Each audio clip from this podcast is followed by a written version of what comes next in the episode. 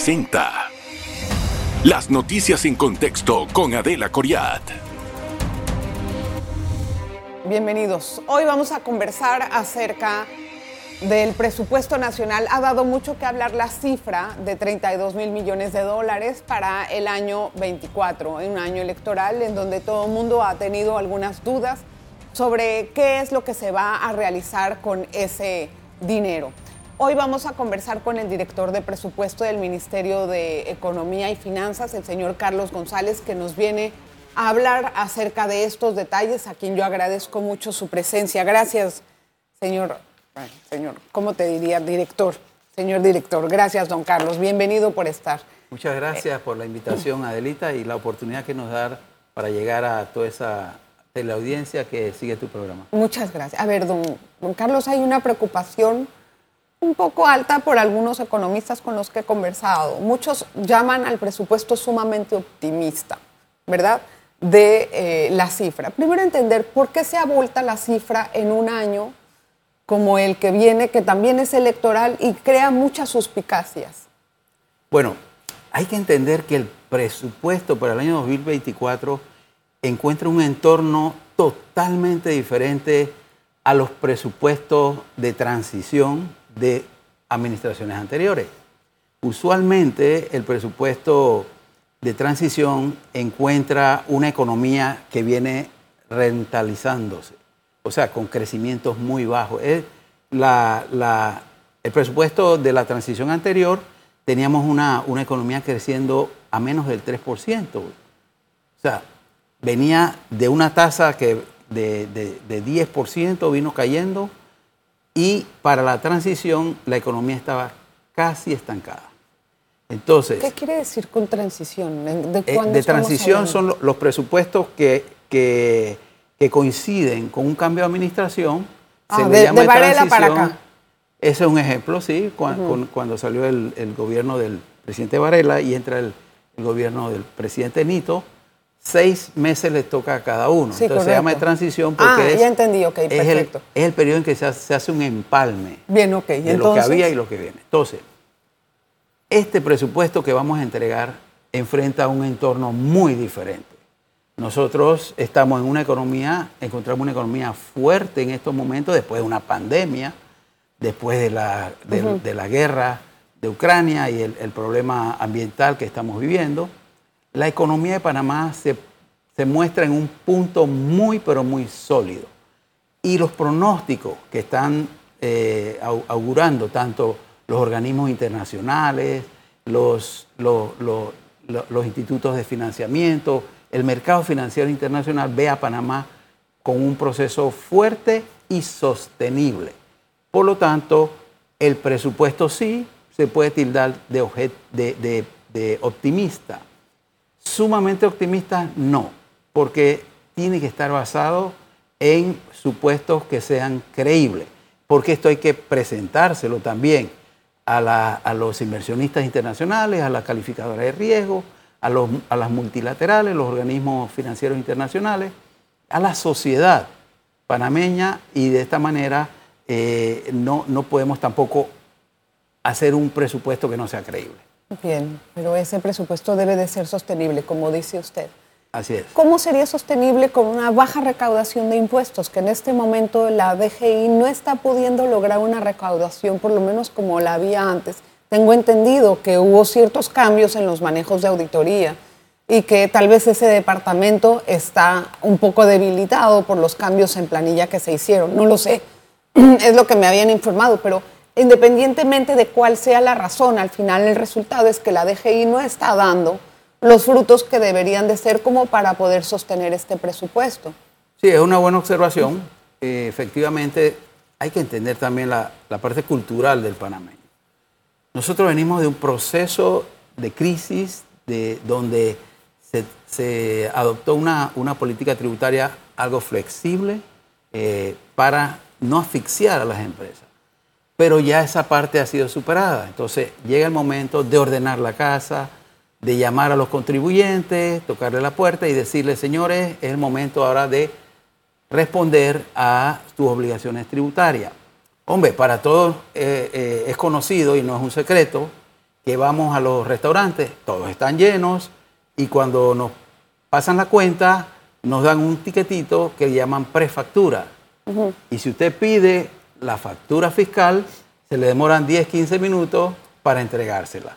Entonces, esa es una, es una práctica eh, incorrecta, pero el panameño y el consumidor no está exigiendo ese derecho de, de constatar que se está registrando debidamente lo que le está pagando. ¿Por qué? Porque usted está pagando un impuesto que se llama impuesto tributario a, los servicios. Sí.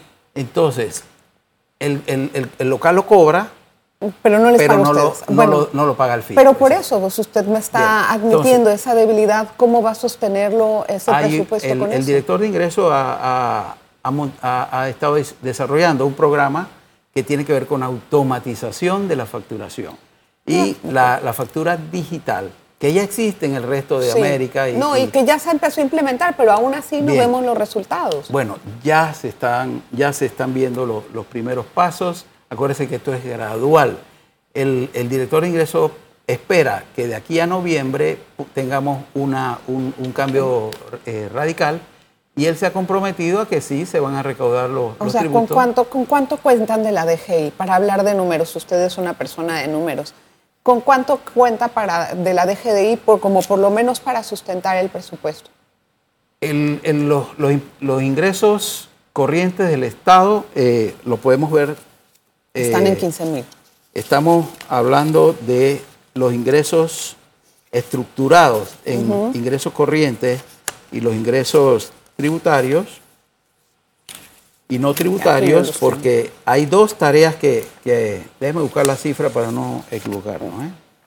Bueno, en lo que busca la cifra voy a una pausa, así no lo, así no lo, lo atiborro con eso. Voy a la pausa y regresamos enseguida con la cifra.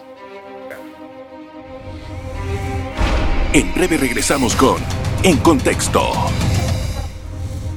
Gracias por continuar en sintonía. Bueno, don Carlos ya encontró la cifra. Don Carlos, ¿cuál es el ingreso de la DGI estimado para este eh, para este presupuesto del 2024? Los ingresos corrientes del Estado eh, eh, se estiman para el 2023 el presupuesto 11.100 millones, para el año 2024 12.000 millones. Quiere decir eh, que mil millones más, 1.500 millones más. 1.100 millones más. Esos 1.100 millones ah, perdón, 1.100. Es, una, una, cifra que está basada en un pronóstico tributario. ¿Y cómo le va a hacer la DGI para encontrar mil millones más? Tendrá que tocar puertas de muchos contribuyentes que hoy día están omisos. Independientemente de eso, este, este ingreso, más los otros ingresos del Estado, ¿en qué, ¿cuánto nos vamos a endeudar para poder cumplir con 32 mil millones de dólares? El financiamiento neto que se tiene previsto para el, el año 2024 es 1.700 millones. Es decir, el financiamiento que se busca menos la amortización que se hace para el sector público no financiero da un aumento neto de deuda de 1.700 millones. ¿Quiere decir que vamos a recaudar 30 mil millones de dólares? ¿Va a tener el Estado 30 mil millones aproximadamente? aclaremos que los 32 mil los, los 32 mil millones comprende todo el sector público. Exacto. Eso incluye Banco Nacional, Caja de Ahorro, Seguro Social, las empresas, el aeropuerto, ETESA, incluye la Autoridad Marítima, que son recaudadoras. Bien. Banco Nacional y Caja Ahorro, todos los depósitos que ellos recaudan se consideran ingresos. Sí, pero son ingresos que no los pueden usar ustedes. Por supuesto, cuando nosotros desagregamos los 32 mil millones y llegamos a ver con cuánto realmente debe manejarse el gobierno, estamos hablando de 12 mil millones. Ok, de 12 mil millones. Todo lo demás. ¿Y demás cuánto vamos a financiar? Es decir, yo quiero saber de dónde voy a sacar toda la plata. No entiendo cuánto voy a pedir prestado. es que cuando hablas de 32 mil millones y comienzas a, restar Banco Nacional, Caja de Ahorro y todo lo que te contesté, llegamos a 12 mil, ¿verdad? De esos 12 mil decimos, bueno, ¿cuánto es la deuda? Bueno, la, la, deuda tenemos que amortizarla, ¿verdad? ¿Sí? Tenemos que pagar los intereses y para amortizar nosotros tenemos que buscar financiamiento que nos permita cubrir el, déficit de inversión más amortización. El neto de lo que contratamos y lo que pagamos nos da 1.700 millones. Eso es lo que no vamos a endeudar realmente. Bien, don Carlos, eh, eh, este dinero que, tenemos disponible para este año, Eh, hay muchas personas que piensan que cuando cambie el gobierno, cuando llegue la transición que usted ha mencionado, no va a quedar dinero para el otro gobierno y prácticamente van a sufrir el mismo revés que le pasó a Nito cuando llegó, que cuando llegó no tenían plata y tuvieron que ir a pedir dinero.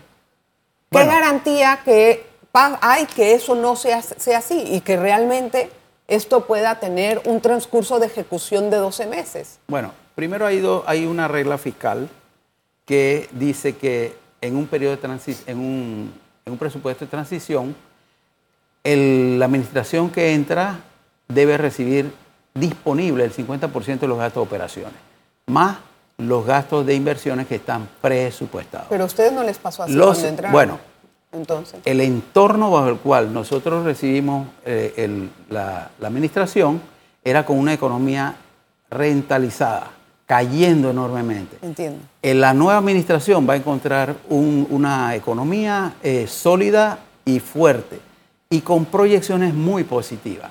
De hecho, la solo salida de las listas grises que estamos esperando ya tiene un efecto de un anuncio de la secretaria de Comercio de los Estados Unidos sobre una inversión enorme con la cual se ha identificado Panamá. Bueno, pero miremos a Alemania, miremos a Francia, miremos a Inglaterra y a Holanda. que ya salir de la, de la otra lista. Bueno, ya ellos están reconociendo el avance que ha tenido Panamá y están dispuestos a apoyarnos. Que eso no va a pasar. Pues, eh, no va a pasar porque el futuro de Panamá es promisorio. No va a pasar porque el futuro es promisorio o porque no se van a gastar toda la plata en los primeros seis meses. La norma no te permite gastarte todo Entiendo, sí, pero usted sabe que después las normas no, las toman mucho en cuenta. No crea. Nosotros hemos sido una administración responsable siempre. hemos entregado, el señor Héctor ha, hemos cumplido muy bien con las hemos entregado las administraciones o las finanzas ordenadas. Sí, no vamos a ser diferentes esta vez. Ahí no hay duda porque la experiencia lo ha hablado y la seriedad del señor Héctor Esa es, es muy clara. y eso lo Explíqueme algo, don, Carlos. Tenemos un déficit de la caja de seguro social. ¿Cuánto se va a necesitar para la caja de seguro social este año y de dónde lo vamos a sacar? Mire, el Estado está está apoyando la Caja de Seguro Social con más de mil millones. ¿Este año? Entre cuotas y subsidios, exacto. Más de 500 millones en, subsidios y cerca de 600 millones en, lo que es las cuotas por eh, eh, las planillas, ¿no? El tema actuarial eh, está en revisión y ajuste. Nosotros que hemos, que hemos visto en el, en el año 23, 22 y 23, que la masa salarial se ha comportado mejor de los pronósticos que habían en, el estudio actuarial. Eso no corrige el problema. El problema es, muy, es estructural y es profundo. Sin embargo, sí da un espacio para poder eh, evaluar con más tranquilidad cuáles opciones hay para la Caja de Seguro Social. Sí, pero entonces en total ¿Cuánto es lo que vamos a tener que dedicar el próximo año para este renglón? Ya en números. En el presupuesto tenemos mil ¿Pero ese es para este o para el siguiente? Para el siguiente. Para el siguiente año. Y la otra pregunta es, ¿cómo estamos seguros de que ese dinero que tenemos en este momento presupuestado no se va a ir en política? Mire. Es que la ejecución es un problema. Pareciera, pareciera que el dinero de las arcas públicas se pudiera usar a manos a mano bueno, pero ¿cuál es la rendición de cuentas que hemos tenido? Hay reglas, hay reglas y hay procedimientos que si no se siguen se, se convierten en delito. Y si alguien comete un delito, sencillamente hay que evaluar a las autoridades. Hasta ahora ha habido más ruido de lo que se ha podido eh, demostrar. Entonces nosotros creemos que si hay evidencia de, un delito, eh, habría que denunciarlo. Y en eso estamos totalmente de acuerdo. Don Carlos, voy a hacer una pausa, vamos a regresar con más. Ahorita que termine este espacio de, comerciales, vamos a tener otras preguntas también para el director de presupuesto. Una pausa. En breve regresamos con En Contexto. Gracias por continuar en sintonía. Hoy conversamos con el director de presupuesto, Carlos González. a ver, en este presupuesto hay un renglón muy importante que es el pago de deuda y de intereses de las diferentes multilaterales y de bonos que ha emitido el país.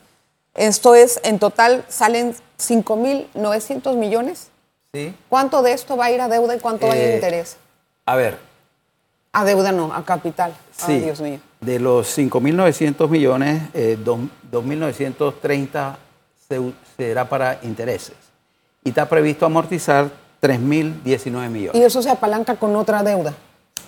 La amortización se financia usualmente, sí, con, con un refinanciamiento. No, bueno, no es un refinanciamiento, ¿Qué es? sino es un- una toma de, de- de crédito para amortizar. En el efecto neto, entonces estaríamos hablando de los 1.700 millones que, que Pero hablamos. entonces eso se suma a los 1.300 que usted me había dicho antes, que es lo que se iba a, a tomar en deuda, No, ¿no? la amortización rebaja el stock de deuda, ¿no?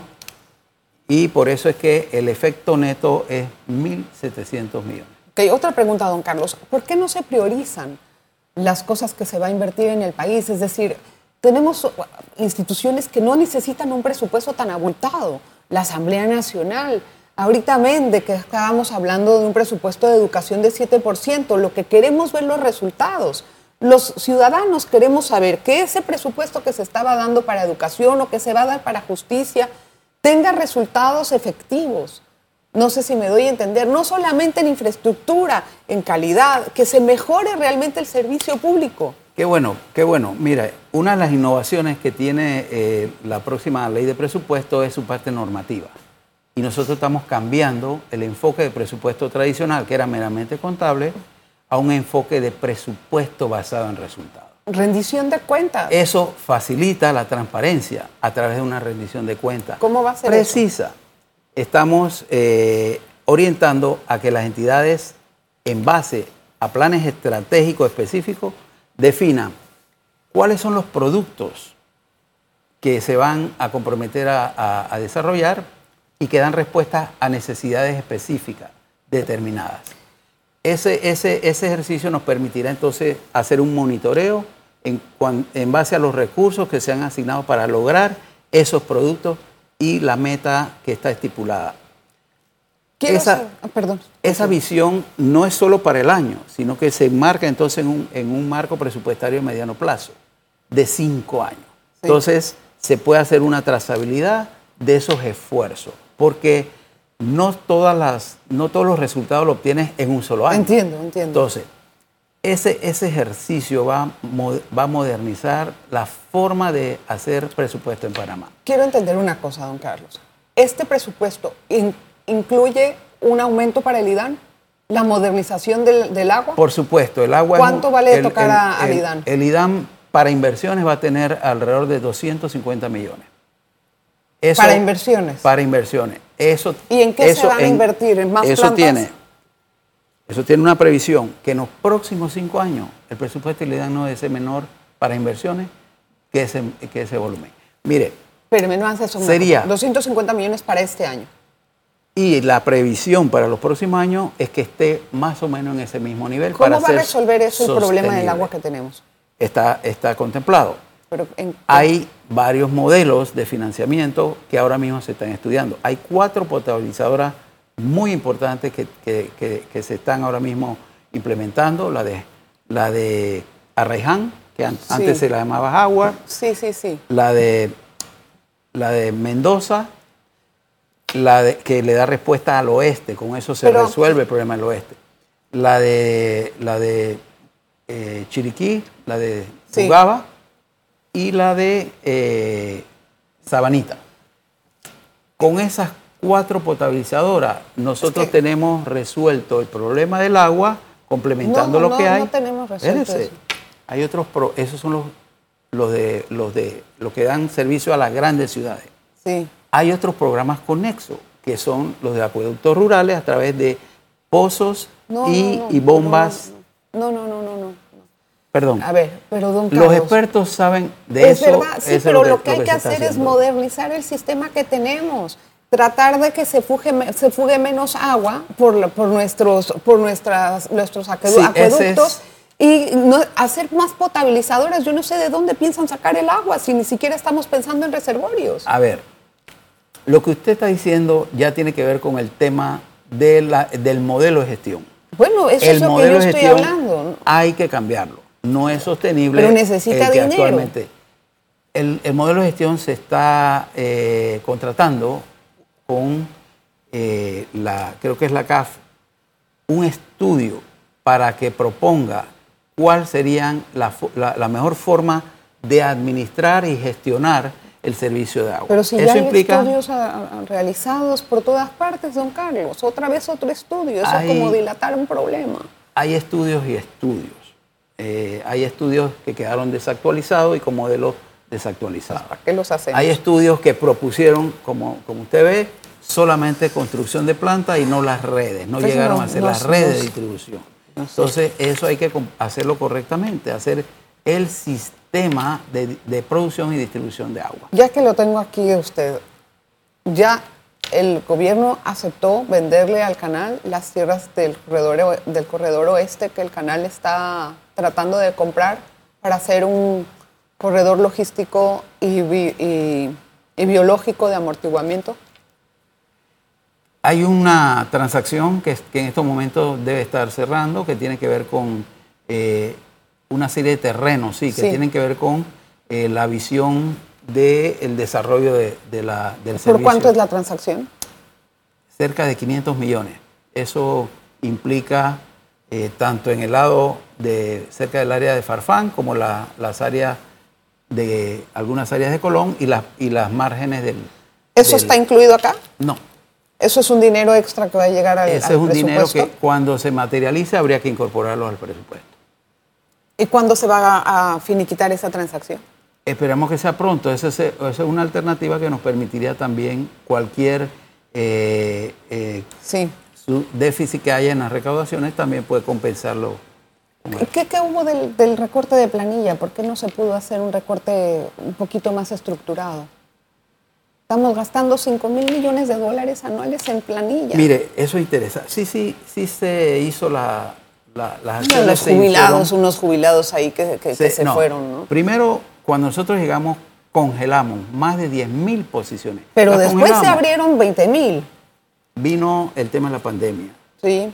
Se había hecho una, una, una, una estrategia para seguir reduciendo relativamente la planilla, porque el tema es que también se pide más servicio. Por ejemplo, los hospitales pidieron que necesitaban 2.000 personas más. Bueno, pero nómbrenles Se to- allí, no les estén nombrando en otro eso fue lo lado, que se hizo. Carlos. Se nombraron 2.000 personas para atender el tema de la pandemia.